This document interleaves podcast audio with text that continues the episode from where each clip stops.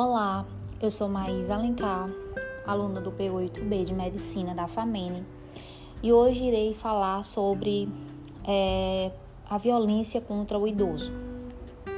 Então, o que é considerado a violência contra o idoso? É qualquer ação ou omissão praticada em local público ou privado que causa ao idoso morte, dano ou sofrimento psicológico ou físico. Crimes contra os idosos são atitudes como abandonar os idosos em hospitais, casas de saúde, praticar maus tratos, deixar de proteger a vida ou a saúde, tanto física quanto psicológica dos idosos. Tudo isso são ações consideradas crimes contra idosos. Como identificar que um idoso é vítima dessa, desse tipo de violência?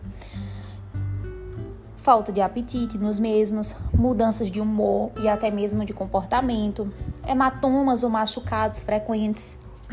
Tudo isso são sinais que são encontrados em idosos que sofrem esse tipo de violência.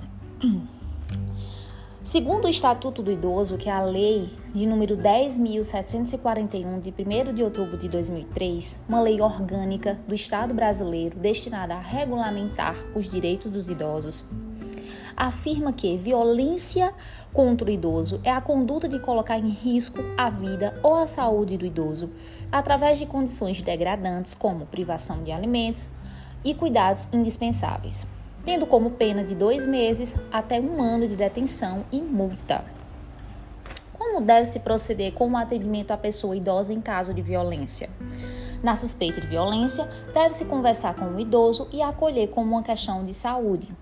Nos serviços de saúde, deverá realizar uma notificação compulsória de violência e acionar a rede de atenção e proteção para acompanhar o idoso. Ao suspeitar de qualquer maus tratos com algum idoso, não deixar de denunciar ligando para o Disque 100, que funciona diariamente 24 horas por dia. Chegamos mais ao fim de mais um podcast. Obrigada e até a próxima.